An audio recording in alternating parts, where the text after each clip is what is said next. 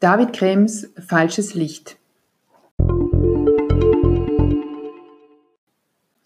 Der österreichische Filmemacher und Fotograf David Krems hat seinen ersten Roman geschrieben. Es geht um die Liebe, es geht um Geheimnisse und es geht um das richtige Fotografieren. Aber falsches Licht ist vor allem eines. Es ist sehr spannend. Wir treffen bei David Krems auf Schotter, einem ehemaligen Fotografen. Dieser lebt jetzt in bescheidenem Wohlstand in Wien und hat eigentlich nicht mehr so richtig was zu tun, außer bei seinem Freund Josef im äh, Copyshop ein bisschen auszuhelfen. Eines Tages kommt Sachs zu Schotter. Sachs ähm, ist ein ehemaliger Auftraggeber, der Schotter vor einigen Jahren gebeten hatte, Tanja zu beschatten, die Ehefrau von Sachs. Äh, der Mann vermutete damals eine Affäre von Tanja.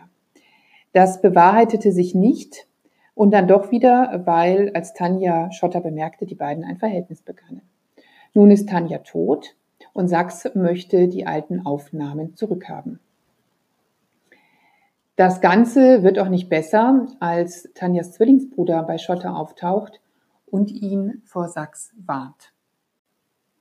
Schotter beginnt nachzuforschen und kramt sich dafür durch seine Berge von Kontaktabzügen, durch die Kommode mit dem Fotoequipment und vor allem durch die Vergangenheit mit Tanja. Mit den Erinnerungen kommen die Schmerzen und mit dem Schmerz die Geheimnisse dieser gemeinsamen Vergangenheit. Es ist eine Vergangenheit, der sich Schotter nun stellen muss und die keine Ausflüchte mehr kennt. Was mir an dem Roman so gut gefällt, ist, dass David Krems hier eine Geschichte im Vintage-Look entwickelt.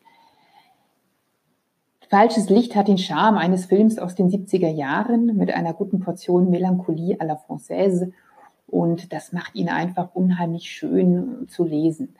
Ähm, wenn äh, Schotter in die Weltgeschichte schaut, dann immer mit einem Blick, die, der der Blick eines Fotografen ist. Mm, er schaut, dass das Licht richtig ist oder falsch und ähm, eigentlich äh, ist er nie besonders gleichgültig gegenüber dem, äh, was er sieht und wie er es sieht.